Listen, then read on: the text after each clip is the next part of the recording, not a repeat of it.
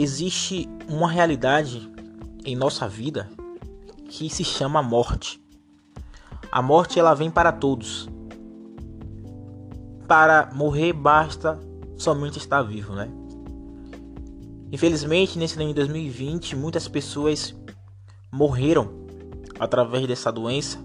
Outras pessoas morreram também através da violência e também de outras enfermidades.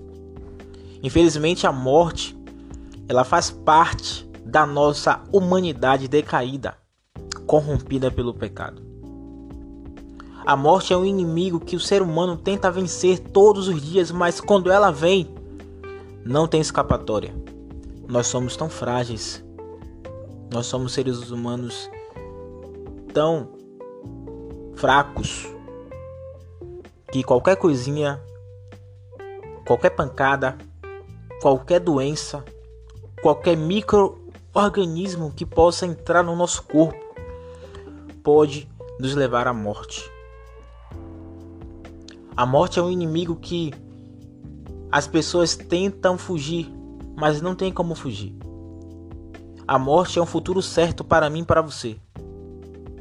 Não temos como escapar ainda desse vilão, ainda dessa condição mortal. Até o próprio Jesus ele teve que passar por esse processo da morte, mas ele passou e no terceiro dia ele ressuscitou. Isso mostra para mim e para você que o nosso maior vilão, ele foi vencido naquela cruz. Cristo venceu a morte por amor a mim e a você. A garantia de que nós podemos vencer está nele. A sua ressurreição é a garantia que a morte ela foi vencida e a morte ela não tem mais domínio sobre mim, sobre você. Agora que você sabe disso, que a morte ela não é mais um inimigo, ela é só um pequeno problema mas um problema que já foi resolvido logo após a morte e a ressurreição de Jesus.